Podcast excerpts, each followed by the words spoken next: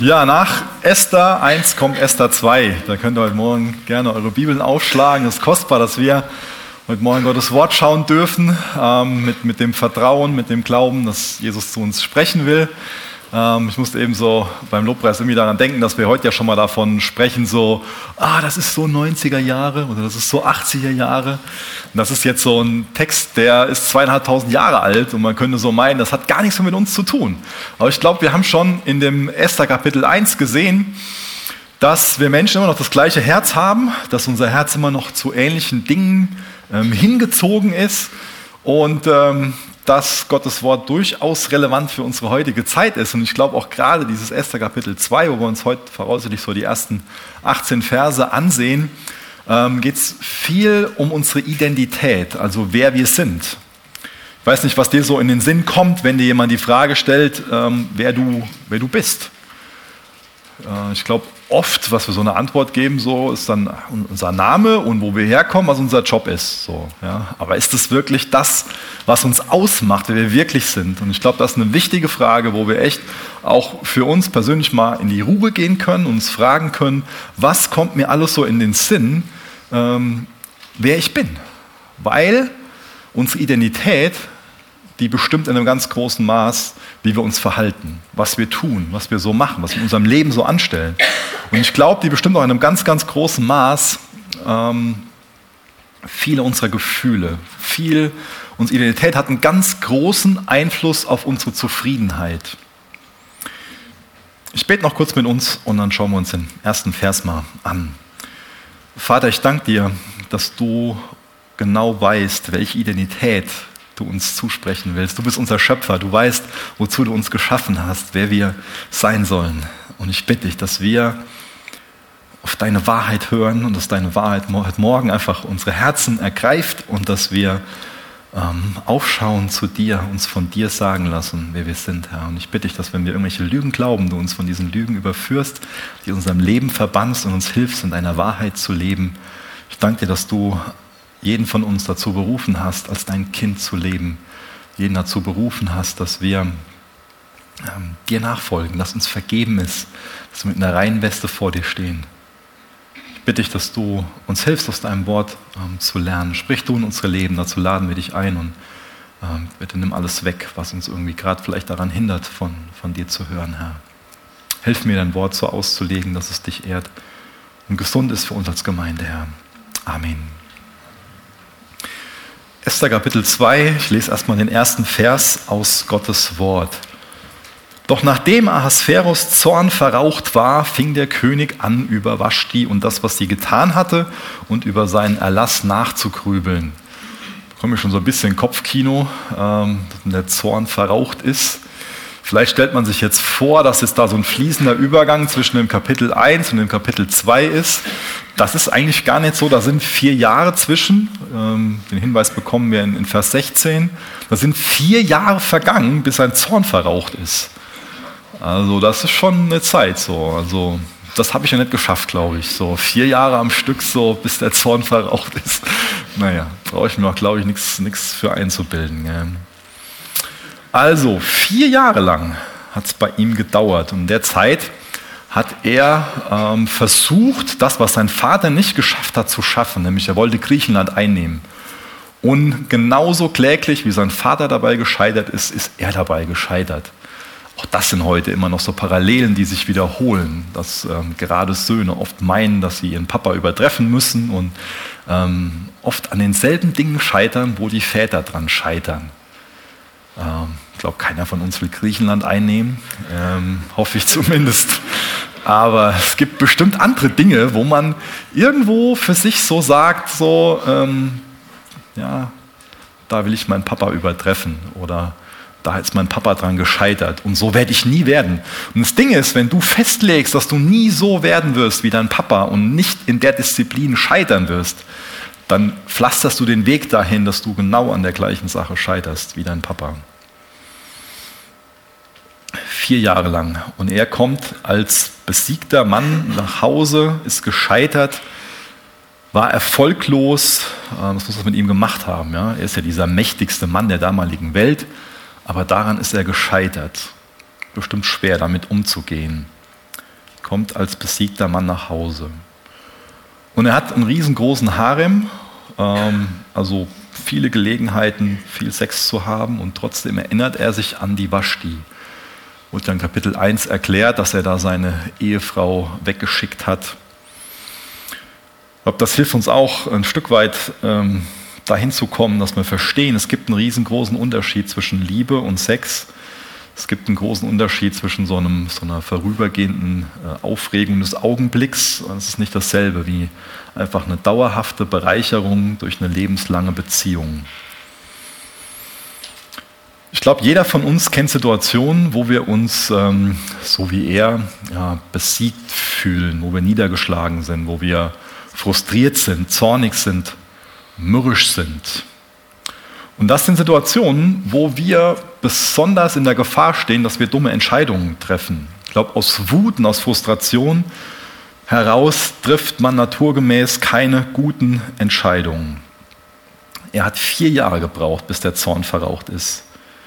Eigentlich hätte er schneller merken müssen, hey, das war eigentlich eine, eine sehr schlechte Idee, das war eine, war eine doofe Idee, meine Frau wegzuschicken.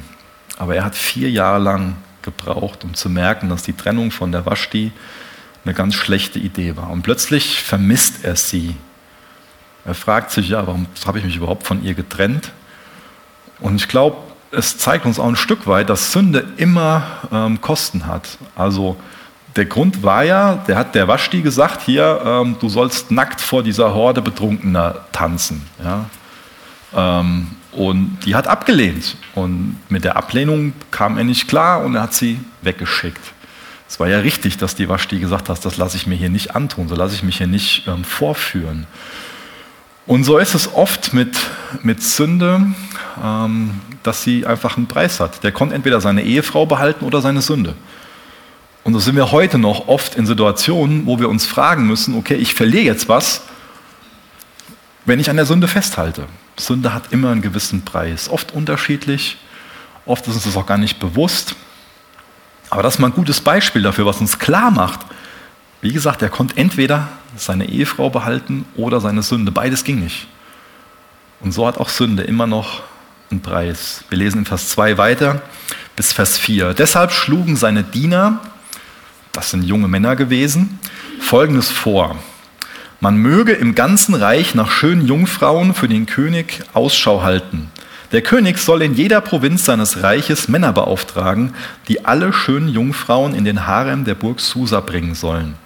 Der königliche Eunuch Hegai, der die Aufsicht über diese Jungfrauen hat, soll dafür sorgen, dass die Kosmetika erhalten und ihre Schönheit pflegen. Danach sollen, soll die junge Frau, die dem König am besten gefällt, an Waschtis Stelle Königin werden. Dieser Rat gefiel dem König und er setzte ihn in die Tat um. Ähm, kurzer Verweis, ähm, es ist echt kostbar, parallel zu Esther mal das Buch Sprüche zu lesen. Dann fühlt man sich fast so, als ob Esther geschrieben worden ist, um die Sprüche zu veranschaulichen. Ja? Also das sind historische Begebenheiten, aber man wird ganz interessante äh, Parallelen sehen. Deswegen mal eine, eine, Buchempfehlung, lest mal die Sprüche durch und äh, ihr werdet viele Parallelen zu dem Buch sehen. Die schlagen jetzt also vor, wie man eine neue Königin finden kann. Und ähm, das war auch in Persien nicht der normale Weg, wie eine neue Königin ähm, berufen oder gefunden wurde. Und da gab es wohl insgesamt ähm, sieben adelige Familien und gewöhnlich kam die Königin aus einer dieser Familien. Da wurde die äh, ausgewählt.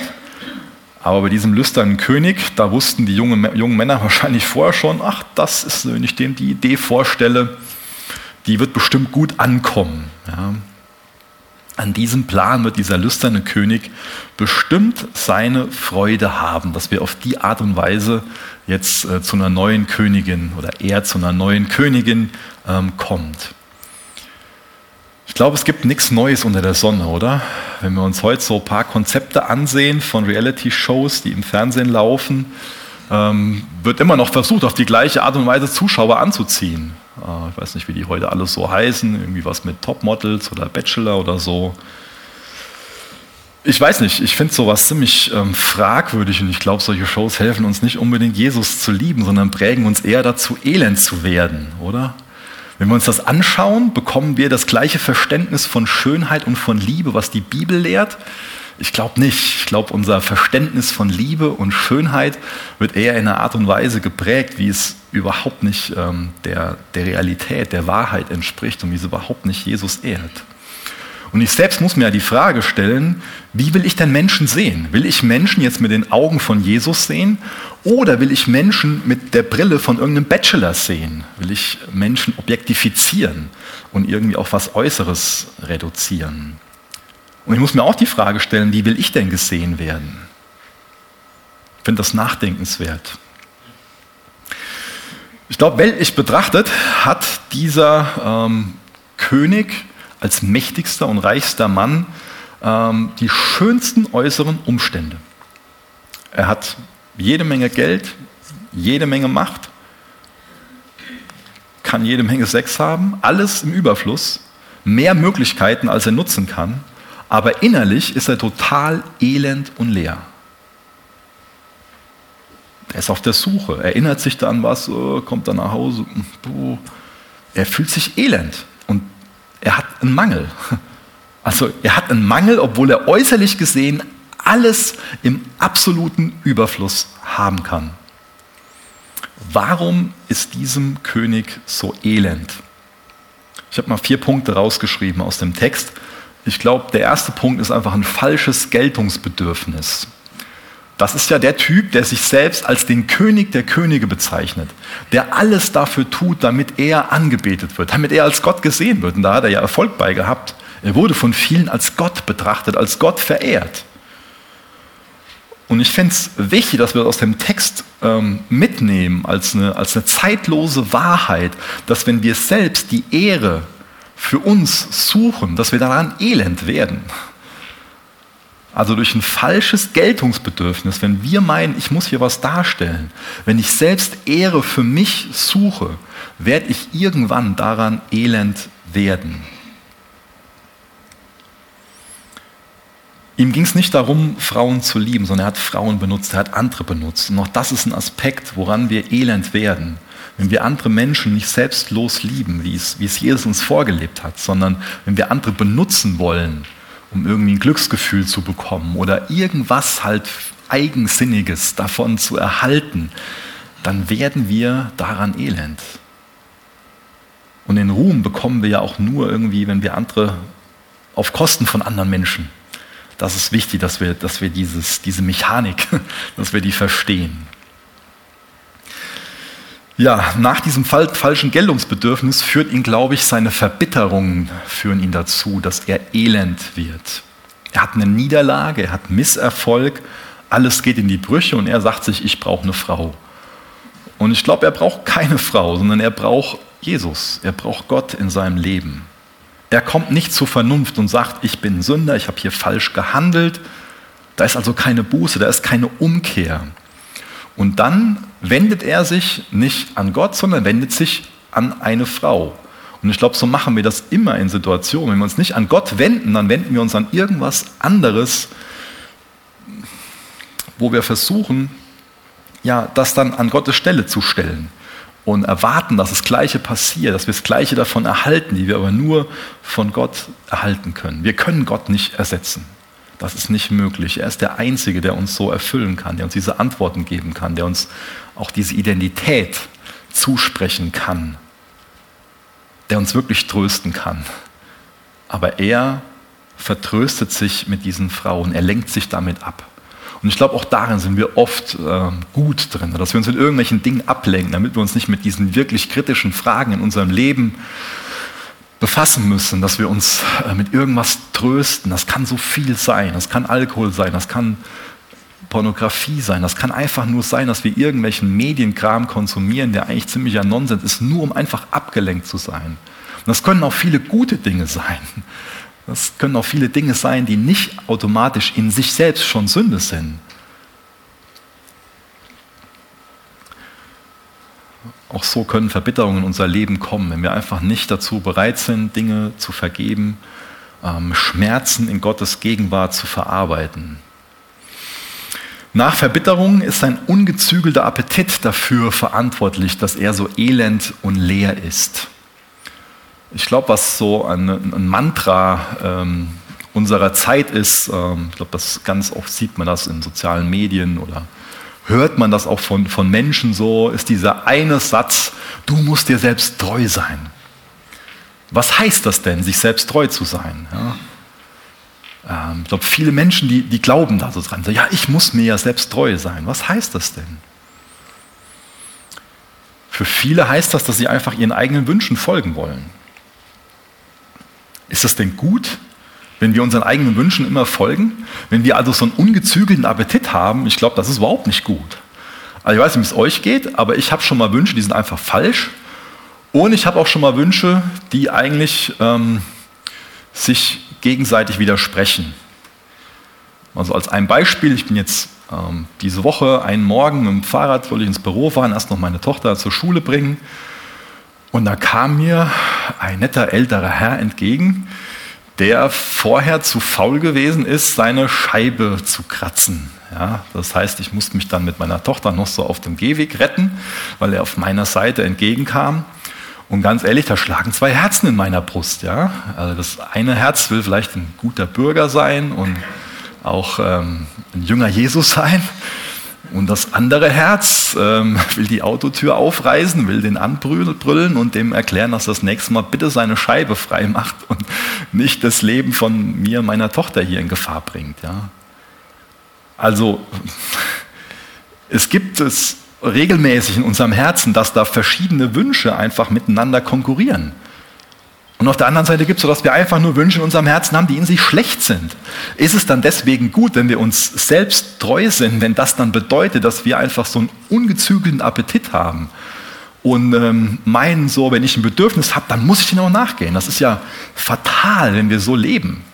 Ja? Dann wären wir ja zu Tieren, auf Deutsch gesagt. Es ist ja wichtig, dass wir uns hinterfragen uns die Frage stellen, ist es denn jetzt gut, wenn ich diesem Wunsch folge, wenn diesem Impuls nachgehe? Ist es denn gut, wenn ich meine, dass ich dieses Bedürfnis auf die Art und Weise erfüllen kann, dass ich dem auf die Art und Weise begegnen muss? Oder ist es nicht viel wichtiger, dass ich mir die Frage stelle, ist das, ist das jetzt gesund und wie kann ich das jetzt, wie kann ich dieses, dieses Gefühl, diese Gedanken in Jesus gefangen nehmen und so einfach einen gesunden Appetit ähm, irgendwie kultivieren? Es ist ja ein riesengroßes Thema äh, in unserer Zeit, so ähm, dass unser Zeitgeist uns alle dazu drängt, dass wir uns gesund ernähren. Ähm, wenn man da keinen Götzen draus macht, ist das ja auch ganz positiv, nämlich auch möglichst gesund ernähren. Aber ich glaube, noch viel wichtiger, als dass wir unseren Appetit unseren äh, körperlichen, ähm, also den Appetit von unserem Magen, dahin dirigieren, dass wir gesundes Essen zu uns nehmen. Es ist wichtig, dass wir gesund mit unseren Impulsen umgehen, die in unserem Herzen sind. Er hat einen ungezügelten Appetit. Äh, wenn man diesem griechischen Geschichtsschreiber Herodot ähm, folgt, dann ähm, hat das auch dafür gesorgt, dass er 14 Jahre später in seinem Schlafzimmer ermordet wurde, denn äh, das ging alles so weiter, dieses ungezügelt sein. Er hat mit, ähm, mit äh, mehreren Ehefrauen von seinen Offizieren geschlafen und äh, wurde wahrscheinlich deswegen dann von ihnen in seinem Schlafzimmer ermordet. Also da hat ihn sein ungezügelter Appetit ähm, hingeführt in 465 vor Christus. Deswegen ist es gut, wenn wir uns einfach fragen, wohin ähm, oder wie gehe ich mit Appetit um und vor allen Dingen auch, wie gehe ich mit, mit Niederlagen um. Ähm, ja. Ein weiterer Aspekt, so der vierte Punkt, wodurch er elend wird, also ich gebe euch gerade eine Anleitung dafür, wie ihr elend werden könntet. Ähm, ich soll ja nicht folgen. Ja? Das vierte ist schlechter Rat. Der wendet sich an junge Männer. Man sollte ja meinen, dass er sich bessere Ratgeber ähm, leisten kann. Ja? Hey Jungs, ähm, fühle mich gerade schlecht hier, was meint ihr, was soll ich tun? Und die Jungs haben natürlich schnell eine Idee, ja? lasst uns schöne Jungfrauen finden. Ich glaube, dass es auch eine Gemeinsamkeit von uns ist, dass wenn wir uns elend fühlen, dass wir dann schnell dazu bereit sind, schlechten Rat anzunehmen. Also vor allen Dingen, wenn wir verletzt sind, wenn wir frustriert sind, sind wir anfällig für, schlechte, für schlechten Rat. Was ich auch interessant finde, dass dieser Xerxes seine Entscheidungen ähm, alle nicht alleine trifft. Können wir uns das ganze Buch ansehen, durch Esther lesen. Der reichste, mächtigste Mann der Welt ist immer an sich auf den Rat von anderen angewiesen. Also der Rat von anderen kann was ganz Kostbares sein, aber ich finde es interessant, dass er wendet sich nicht der Bibel zu. Er, man erkennt nicht, er hat eigene Überzeugung, sondern er hört immer, hat sich, holt sich immer schlechte ähm, Ratgeber. Finde ich sehr ironisch, dass es bei dem mächtigsten Mann der Welt damals ähm, der Fall war. Ja, ähm, damit das nicht einfach nur jetzt so eine Anleitung für euch ist, wie ihr euch dann, wie ihr euch, wie ihr elend werden könntet, ähm, ist es vielleicht ganz hilfreich, das rumzudrehen. Also da steht erst am Anfang so dieses falsche Geltungsbedürfnis. Ich glaube, äh, das Gegenteil von sich elend fühlen ist einfach diese Zufriedenheit, die wir in Jesus finden können. Und wenn wir wirklich diesen Wunsch haben, auch was wir eben gesungen haben, das passte prima, dass er unser Mittelpunkt sein soll. Das heißt, wenn wir nicht unsere, unseren eigenen Ruhm, unsere eigene Ehre suchen, sondern wirklich davon angetrieben sind, das Herz haben, dass wir auf Jesus zeigen wollen und dass wir ähm, zu seiner Ehre leben wollen, darin liegt jede Menge Zufriedenheit. Dann ist ja dieser Punkt Verbitterung.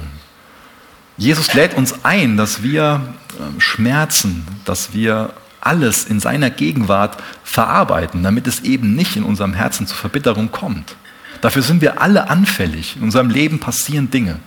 Wir werden verletzt.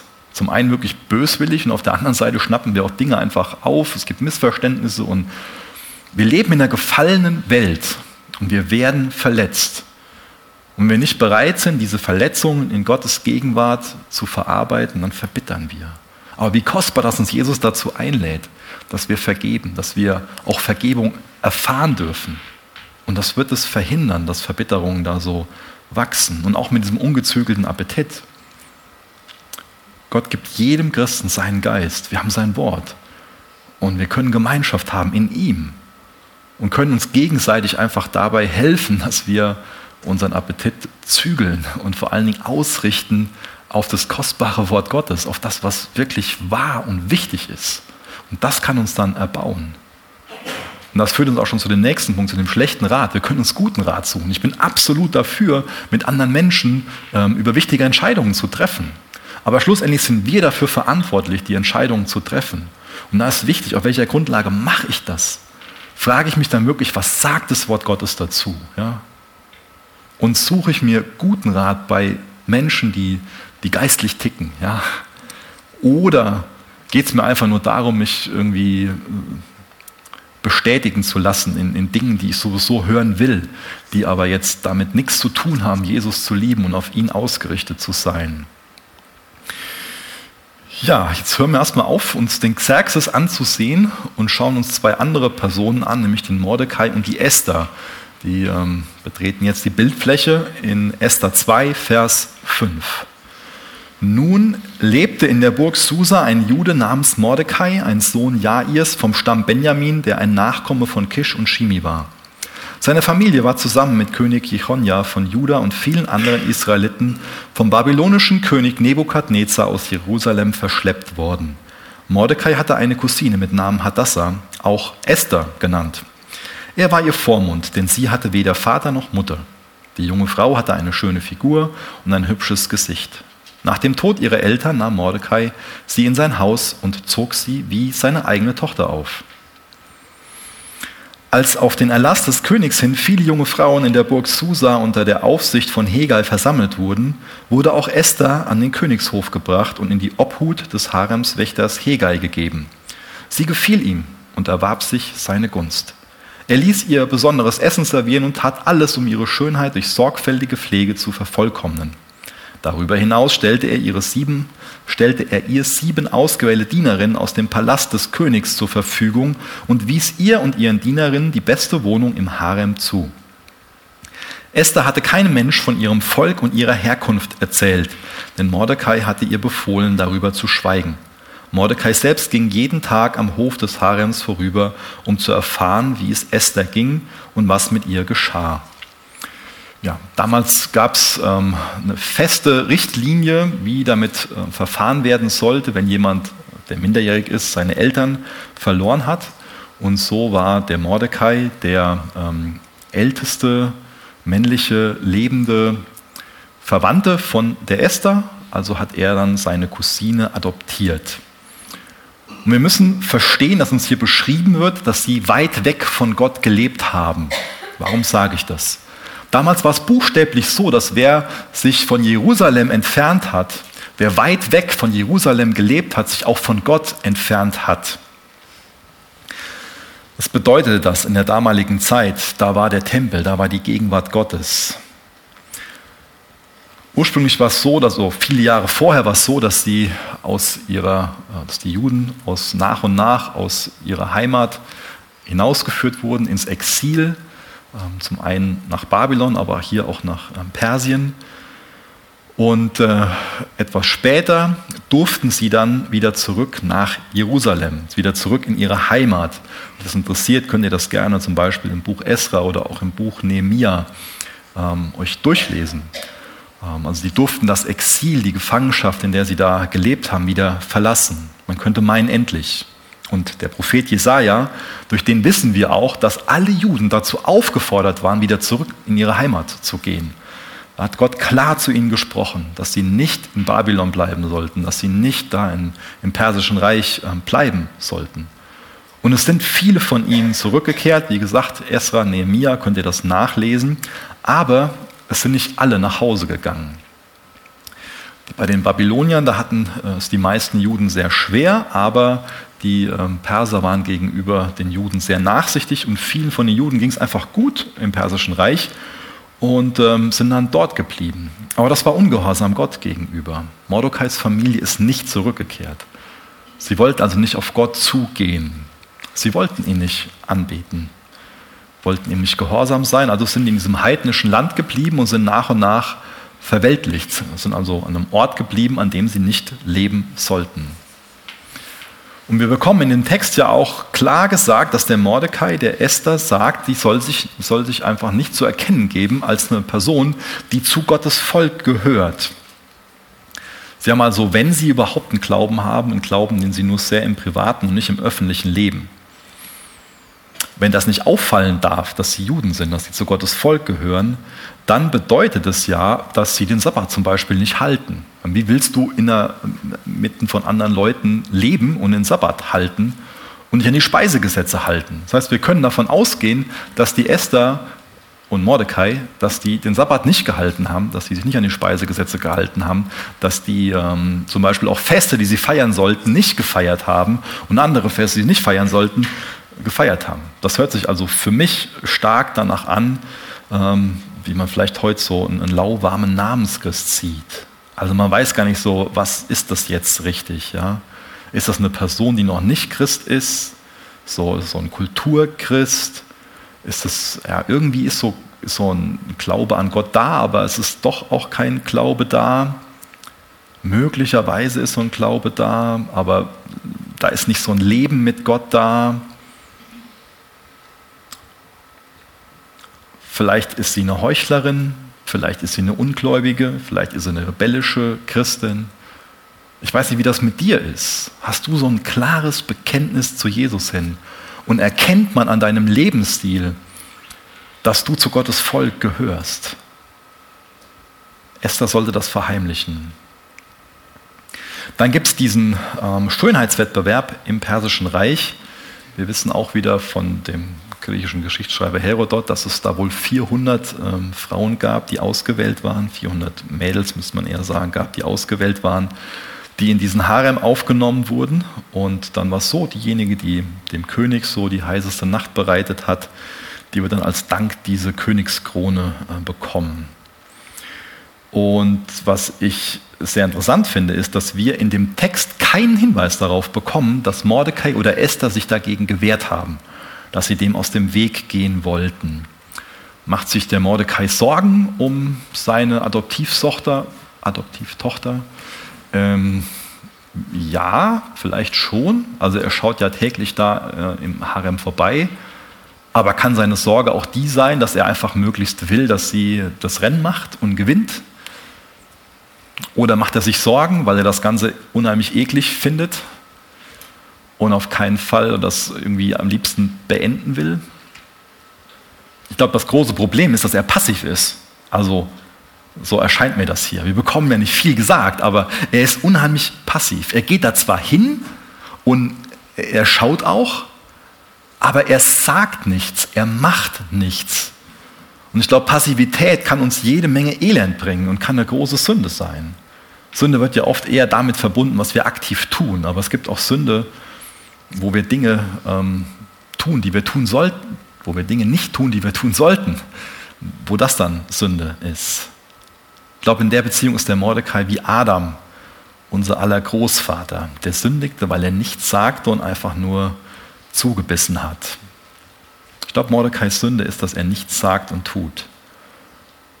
Ich glaube, das ist wieder wichtig für uns Männer, dass wir das über uns wissen, dass das auch eine Gefahr sein kann, dass wir zu passiv sind, dass wir nicht handeln, wo wir handeln sollten.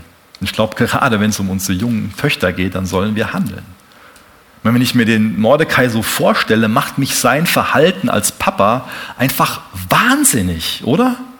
Ich meine, da ist ein Perverser, der seine Tochter genommen hat, ein Jahr lang ins Spa steckt und sie entjungfern will. Und er guckt nur zu. Da bist du doch bekloppt bei, oder? Hoffentlich regt uns das auf. Oder, ihr Papas, ja? Deswegen, also natürlich ist wichtig zu beten und auch zu gucken, ja. Aber wir müssen handeln, wenn wir sehen, dass da was falsch läuft im Leben von unseren Töchtern, auch von unseren Jungs. Wir sind dazu berufen, was zu sagen, Wahrheit auszusprechen. Und nicht nur zuzuschauen, passiv, wenn unsere Töchter was Dummes machen. Vers 12. Wenn eine junge Frau an die Reihe kam, zum König zu gehen, waren laut Vorschrift zwölf Monate vergangen, denn so lange dauerte die Schönheitspflege der Frauen. Sechs Monate wurden sie mit Myrrenbalsam massiert, danach sechs Monate mit besonderen Balsamölen und Cremes für Frauen. Wenn die Zeit gekommen war, dass das Mädchen zum König gehen sollte, durfte sie sich wünschen, was sie aus dem Harem in den Palast des Königs mitnehmen wollte. Es würde ihr alles gegeben. Am Abend ging sie dann zum König hinein und am nächsten Morgen dann in den zweiten Harem, wo die Nebenfrauen des Königs wohnten. Dort stand sie unter der Aufsicht von Schaschgas, einem anderen Eunuchen des Königs. Niemals ging sie wieder zum König, es sei denn, sie hatte dem König besonders gefallen und er ließ sie bei ihrem Namen rufen. Also der scheut also keine Kosten mit seiner Schönheitsbehandlung. 400 bekommen dafür ein, ein Jahr lang diese Behandlung, einfach nur um für eine Nacht in dem Königsbett vorbereitet zu werden.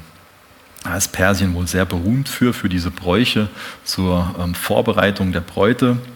Aromatische Düfte, besondere Diät, rituelle Bäder, die Augenbrauen wurden gezupft, die Hände und die Füße mit Henna bemalt, ganz viele spezielle Parfüms und Kosmetika, die aufgetragen wurden, um möglichst jeden Makel zu entfernen. Dann in dem Fall gab es doch äh, bestimmt noch einen Kurs über Hofetikette.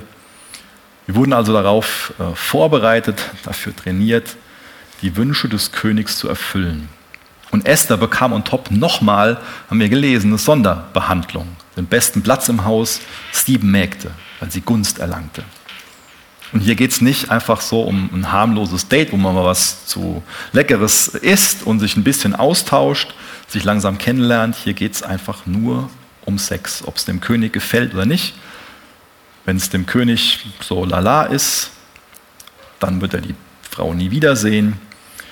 Diejenige, die ihm am besten gefällt, wird dann so zur Miss Persien gekrönt. Und alle anderen wohnen zwar so in einem schönen Zimmer im Palast, aber sie heiraten nicht, sie bekommen keine Kinder. Es ist ein Leben im Prunk, aber isoliert, einsam, einfach ziemlich trostlos. Es gibt Menschen, die sehen die Esther nicht wirklich negativ, ähm, Bibelausleger auch, die die Esther nicht negativ sehen.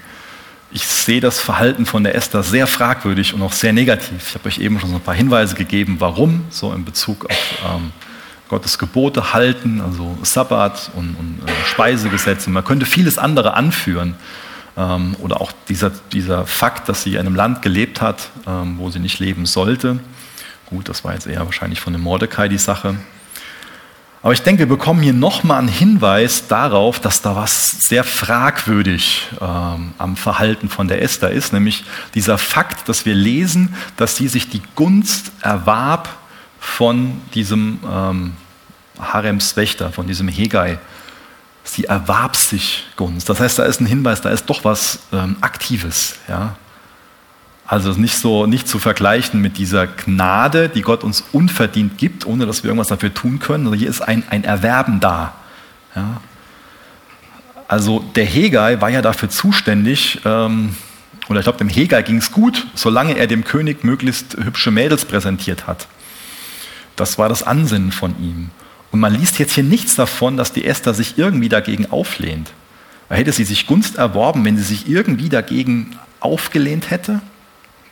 Also ich lese den Text eher so, dass ähm, sie einfach nur, weil sie diese Chance auf den Thron sieht, dazu bereit ist, ihre Identität, ihren Glauben zu verleugnen, ohne so einen Hauch von Widerstand zu zeigen.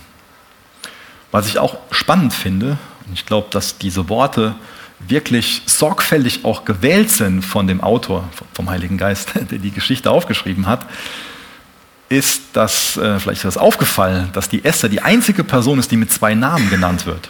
Ich habe jetzt, glaube ich, auch schon ab und zu mal gesagt, äh, Xerxes und Ahasveros. Also wir könnten für jede Person da irgendwie mehrere Namen nehmen, weil es einfach dann griechische Namen gab, hebräische Namen gab, persische Namen gab. Und, ähm, aber von Esther ist es äh, ist die einzige Person, die erwähnt wird, wo diese zwei Namen ähm, genannt werden im Text. Also auf der einen Seite Hadassah, der hebräische Name, und Esther, ihr persischer Name.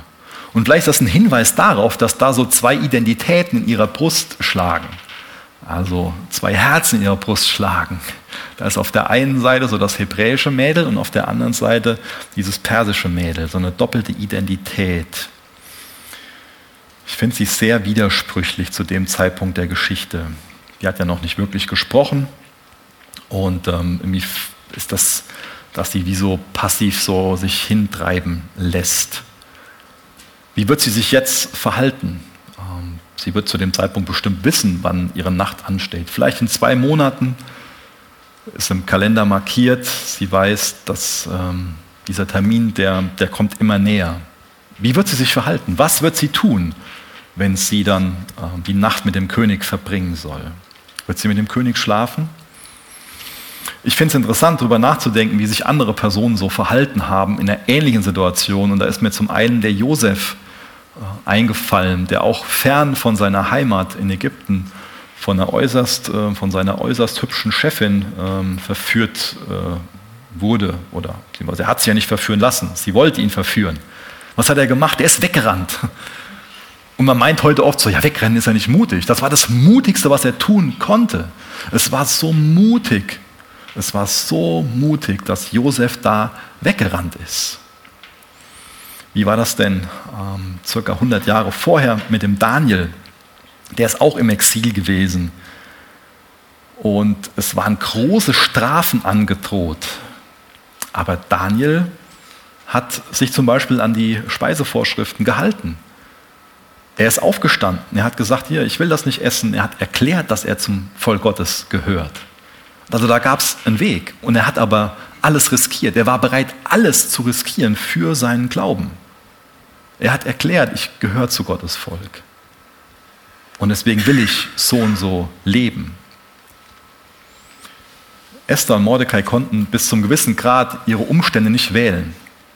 Aber sie können wählen, wie sie mit den Umständen umgehen. Das ist auch für uns heute noch wahr. Es gibt gewisse Umstände, die hast du dir nicht ausgesucht. Die sind einfach so in deinem Leben da. Aber du bist dafür verantwortlich, wie du mit diesen Umständen umgehst. Deswegen niemand von uns ist einfach ein hilfloses Opfer von unseren Umständen. Lass uns mal Epheser 4, Vers 17 lesen. Da fordert uns der Apostel Paulus zu folgendem heraus. Ich fordere euch im Namen des Herrn mit Nachdruck auf, nicht länger wie die Menschen zu leben, die Gott nicht kennen. Ich glaube, Esther hat einfach so gelebt, wie die Menschen, die Gott nicht kennen, wie die anderen im Persischen Reich. Und ich weiß, dass diese Aufforderung auch von uns unterschiedlich verstanden wird. Aber ich will uns dazu einladen, dass wir uns echt darüber Gedanken machen und ähm, zu guten Überzeugungen kommen, dass wir echt darüber nachsinnen, uns fragen, was heißt das denn, dass wir nicht so leben sollen wie die Menschen, die Gott nicht kennen? Es gibt die ganze Kirchengeschichte lang dieses Spannungsfeld, dass wir als Christen auf der einen Seite in der Welt sind, aber nicht von der Welt sind. dass wir in dieser Kultur leben und auch gewisse Dinge dieser Kultur teilen, aber dass es auch andere Praktiken in unserer Kultur gibt, wo wir einfach nicht Ja zu sagen können. Und das wird aber unterschiedlich gehandhabt hier und da von Christen. Und das ist auch eine kleine Sache, die ich heute Morgen für alle Bereiche in unserem Leben auflösen kann. Aber ich will so einen Anstoß geben und uns sagen, wie, wie folgst du denn oder was, was machst du mit diesem Vers? Was hast du da für Überzeugungen? Wir müssen ja da, dazu kommen, dass wir da eigene Überzeugungen haben und sagen können, okay, das sind jetzt für mich, ähm, ist für mich jetzt ein christliches Verhalten, wo ich keine Kompromisse mache. Und das sind aber Bereiche von der Kultur, wo es für mich okay ist. Und es ist so wichtig dafür, nicht nur einfach dann so, ja, ich bin mir selbst treu, sondern wirklich Bibelverse zu haben, dass wir diese Überzeugung auf Grundlage von der Schrift haben. Wie gehst du mit Alkohol um? Wo sind da Grenzen für dich? Wie gehst du mit Medien um? Welche Filme schaust du dir an? Es gibt so viele Fragen, die unsere Kultur betreffen. Welche Unterhaltungsangebote sind für mich okay? welche Feiern sind okay? Mir geht es nicht um eine moralische Keule, mir geht es darum, dass wir einfach dafür sensibilisiert sind und uns hinterfragen, auf welcher Grundlage mache ich das? Und dass wir, also ich will euch einladen, wirklich Überzeugung auf Grundlage von Gottes Wort zu bekommen in Bezug auf diese Fragen, die oft nicht so einfach auch zu beantworten sind. Aber hier und da sind wir zu oberflächlich und beantworten Dinge schnell, die eigentlich einfach zu beantworten sind. Das lasse ich mal im Raum stehen. Vers 15 bis Vers 18. Als Esther an der Reihe war, zum König zu gehen, verlangte sie nichts mitzunehmen, außer dem, was Hegai, der oberste Eunuch des Harems, ihr vorschlug. Sie erwarb sich Gunst bei allen, die sie sahen. Esther wurde im zehnten Monat, dem Monat Tebet, im siebten Jahr seiner Herrschaft zu König Ahasveros in den königlichen Palast gebracht. Der König liebte sie mehr als alle anderen Frauen. Sie erwarb sich mehr Gunst und Liebe als die anderen Jungfrauen. Deshalb setzte Ahasveros ihr die Königskrone auf und machte sie an Vashtis Stelle zur Königin. Dann gab es Esther zu Ehren ein Festmahl für alle seine Fürsten und Diener. Den Provinzen gewährte er einen Steuernachlass und ließ seine Untertanen großzügig beschenken. Krasse Geschichte. Vermutlich war es so, dass jede Frau so den Schmuck und die Kleidung, die sie da ausgewählt hat, ähm, quasi als Geschenk des Königs nach dieser Nacht behalten konnte. Esther äh, verlangte nicht, nichts außer dem, was der Haremswächter ihr so empfohlen hat. Der hatte wahrscheinlich genügend Fachwissen, dass sich das auszahlt, auf den Rat zu hören, wie wir ja gelesen haben. Und Esther gewinnt, könnte man meinen. Aber ganz tragischer Sieg. Die beiden, Esther Mordecai, schwimmen mit dem Strom. Wie ist das denn mit dir in dieser Gesellschaft? Schwimmst du mit dem Strom oder lebst du so quasi zwiegespalten, zweigleisig? Oder lebst du konsequent ein Leben, was in allen Bereichen auf Jesus ausgerichtet ist? Oder versuchst du irgendwie so zwei Herren zu dienen? Mir macht die Geschichte von Esther, diese wahre historische Begebenheit, echt Hoffnung, weil wir bei Esther sehen, dass sie nicht mit Gott geht, aber Gott geht mit ihr. Wir können jetzt irgendwie die Kapitel weiter denken und wir sehen, wie, wie Gottes unsichtbare Hand der Vorsehung sich einfach in das Leben einmischt und einfach eine wunderbare Frau aus ihr formt. So. Ich habe es jetzt vielleicht heute ein bisschen negativ gezeichnet, aber mir geht es darum, dass wir das echt sehen. Da ist ein Eingreifen Gottes und da ist auch eine Verwandlung in dieser Frau, die danach ja von Gott gebraucht wird, um ihr Volk zu retten. Ja? Aber die ist nicht von Anfang an die uh, Heilige gewesen, sondern da hat Gott nach ihr gesucht. Das ist das Nächste. Also der erste Punkt war, der mir so viel Hoffnung macht, ist, ähm, Esther geht nicht mit Gott, aber Gott geht mit ihr. Und der zweite ist, dass äh, Esther nicht nach Gott sucht, aber Gott sucht nach ihr. Und so ist es auch heute noch, dass Gott nach Menschen sucht, dass er vielleicht auch auf der Suche nach dir ist, dass er bestimmt auf der Suche nach dir ist, wenn du dich noch nicht hast finden lassen. Gott sucht auch heute noch nach Menschen. Ihm geht es darum, uns für sich zu, zu gewinnen, uns nach Hause zu holen, uns endlich die Identität geben zu können, die wir wirklich, die wir wirklich haben, die wir hören müssen, damit wir nicht länger so elend sind wie der Xerxes, sondern erfüllt sind, zufrieden sind. Esther hat sich vielleicht auch hier und da selbst in Schwierigkeiten gebracht. Aber Gott kann sie durch diese Schwierigkeiten hindurchbringen und das sogar noch zum Segen für viele andere benutzen. Also selbst dann, wenn du dich selbst durch dumme Entscheidungen, durch schlechte Entscheidungen in Schwierigkeiten gebracht hast, ist da noch Hoffnung für dich. So einen großen Gott haben wir, dass er auch selbst daraus noch was Gutes machen kann. Das soll uns nie dazu führen, dass wir leichtfertig dann irgendwie in der Sünde bleiben. Gott bewahre. Aber es kann uns Hoffnung geben, dass Gott größer ist als alle Umstände und aus dem größten Mist noch was Gutes machen kann. Deswegen finde ich Hoffnung in dieser Geschichte. Deswegen gibt es Hoffnung für dich. 1. Petrus 2, Vers 11 lesen wir, Liebe Freunde, ihr seid nur Gäste und Fremde in dieser Welt. Deshalb ermahne ich euch, den selbstsüchtigen Wünschen der menschlichen Natur nicht nachzugehen, denn sie führen einen Krieg gegen eure Seele.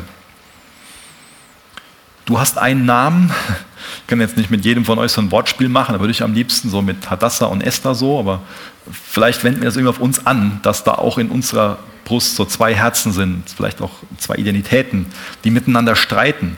Für mich war das äh, unheimlich schockierend, vor viel zu langer Zeit schon davon zu hören, dass da dieser hässliche Krieg Russland in, in der Ukraine angefangen hat. Mich hat das total äh, geschockt im ersten Moment. Und mittlerweile ist es eher schon so an der Tagesordnung. Fatal, dass man sich an sowas scheinbar gewöhnen kann. Ich habe mich nicht daran gewöhnt, aber dieser Schock ist weg. Diese Sensibilität dafür, dieses, wisst ihr, wie ich das meine? Und genauso kann es uns gehen mit diesem Krieg, der in unserem Herzen am, am, am, äh, am Brodeln ist. Dankeschön. Ein Krieg gegen eure Seele. Ja? Ist dir das bewusst? Bist du da sensibel für? Das ist jetzt nicht nur ein paar blumige Worte hier, sondern das ist die Wahrheit, die wir hier gesagt bekommen. Den selbstsüchtigen Wünschen der menschlichen Natur nicht nachzugeben, denn sie führen einen Krieg gegen eure Seele. Das findet in dir statt. Bist du dafür sensibel? Und das ist massiv ein Krieg um deine Identität. Diese Frage, bin ich jetzt Esther oder bin ich Hadassah? Ja. Bin ich jetzt in der Welt und von der Welt oder ja, so mit einem Fuß in der Welt, mit dem anderen Fuß versucht man im Reich Gottes zu sein. Es ist wichtig, dass wir uns an den Xerxes erinnern, an diese Punkte vom Anfang, wo dieses falsche Geltungsbedürfnis da war, diese Verbitterung und ungezügelter Appetit, was er auf schlechten Rat gehört hat. Das alles ist in Zusammenhang, steht in Zusammenhang mit seiner Identität. Auch dass er ohne eigene Überzeugung gelebt hat. Hast du eine klare Identität? Wendest du dich in den ganzen Dingen wirklich an Gott, an deinen Schöpfer, der dir eine wahre Identität zuspricht? Da geht es auch in Petrus viel drin. Deswegen 1. Petrus 2, Vers 9 und Vers 10. Ihr jedoch seid das von Gott erwählte Volk. Ihr seid ein königliche, eine königliche Priesterschaft, eine heilige Nation, ein Volk, das ihm allein gehört und den Auftrag hat, seine großen Taten zu verkünden. Die Taten dessen, der euch aus der Finsternis in sein wunderbares Licht gerufen hat. Früher wart ihr nicht Gottes Volk, jetzt seid ihr Gottes Volk. Früher wusstet ihr nichts von seinem Erbarmen, jetzt hat er euch sein Erbarmen erwiesen. Wenn ich mir doch diese Identität zusprechen lasse, wenn ich, wenn ich das für mich im Glauben annehme, was hier drinne steht, das ist so reich, dann kann ich doch nicht mehr einfach nur passiv mit dem Strom schwimmen dann ist immer noch ein realer Kampf da. Ja, dann streiten da immer noch zwei Identitäten miteinander. Wie gut, dass es Hoffnung gibt, dass wir das in Esther sehen, dass sie sich immer mehr zusprechen lässt, Teil von Gottes Volk zu sein und dass sie durch diese Identität dann auch anfängt, als jemand zu leben, der zu Gottes Volk gehört. Und genauso gibt es Hoffnung für uns, dass wir umkehren, uns von Gott zusprechen lassen, was unsere Identität ist, dass diese Wahrheit in unsere Gedanken eindringt, in unser Herzen eindringt und wir davon geprägt leben. Als Bürger des Himmels. Dass wir in erster Linie sagen, ich bin ein Kind Gottes. Das ist meine Identität. Mir ist vergeben. Ich bin gerecht gesprochen.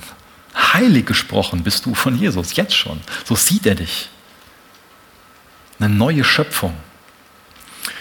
Ich lese noch äh, zwei Verse aus Matthäus 11, 28 und 29. Kommt zu mir, ihr alle, die ihr euch plagt und von eurer Last fast erdrückt werdet. Ich werde sie euch abnehmen. Nehmt mein Joch auf euch und lernt von mir, denn ich bin gütig und von Herzen demütig. So werdet ihr Ruhe finden für eure Seele. Denn das Joch, das ich auferlege, drückt nicht und die Last, die ich zu tragen gebe, ist leicht. Das sagt uns Jesus. Bitte steht noch mit mir auf heute Morgen. Ich will gerne mit uns beten. Jesus spricht da als Rabbi von einem Joch. Ein Joch war damals die Lehre, die er uns aufgelegt hat und steht auch mit für unsere Identität. Also was hast du für eine Identität? Hast du dir diese Identität von Jesus auflegen lassen und willst du diesen Kampf, äh, willst du, dass Jesus diesen Kampf gewinnt und du in dem wirklich lebst? Dazu will ich uns einladen, dass wir auch da im, im Lobpreis, äh, in den Liedern, die wir jetzt noch singen, dass wir Jesus darum bitten, dass er uns zeigt, wo wir eine falsche Identität haben und dass wir uns das zusprechen lassen, dass wir ihn einfach, dass wir ausschreien zu ihm und ihm sagen, Jesus, sag du mir, wer ich wirklich bin und hilf mir, das zu glauben, daran festzuhalten. Herr Vater, das wollen wir tun. Wir wollen uns zu dir wenden. Wir wollen nicht uns von der Welt uns Identität zusprechen lassen, sondern wollen uns von dir als unserem Gott und Schöpfer zusprechen lassen, der wir sind, Herr. Bring du Ordnung in unsere Identität. Gib uns diesen Glauben, dass das, was du uns in deinem Wort sagst, ganz konkret da in 1. Petrus 2, dass das unsere Identität ist, dass wir deine Kinder sind, dass wir diese Priesterschaft sind, Herr. Hilf uns darin zu ruhen. Und ich bitte dich, dass da, wo unsere Identität in irgendwelchen weltlichen Dingen verankert ist, dass du uns davon frei machst, dass du uns davon löst, Herr. Dass wir kein falsches Geltungsbedürfnis mehr haben, sondern darin ruhen, dass wir deine Kinder sind und dazu geschaffen sind, zu deiner Ehre zu leben. Hilf uns dabei, alle Verbitterung, alle Wunden echt in deiner Gegenwart zu verarbeiten, damit auch uns, unsere Identität nicht von, von diesen Wunden geprägt ist, sondern von deiner heilenden Hand her. Jesus, du weißt, wo es hakt und du bist unser Heiler, unser Helfer. Sprich du in unsere Leben. Mach du uns frei. Hilf, dass wir unseren Blick aufrichten zu dir hin. Dass wir deiner Wahrheit glauben, Herr. Amen.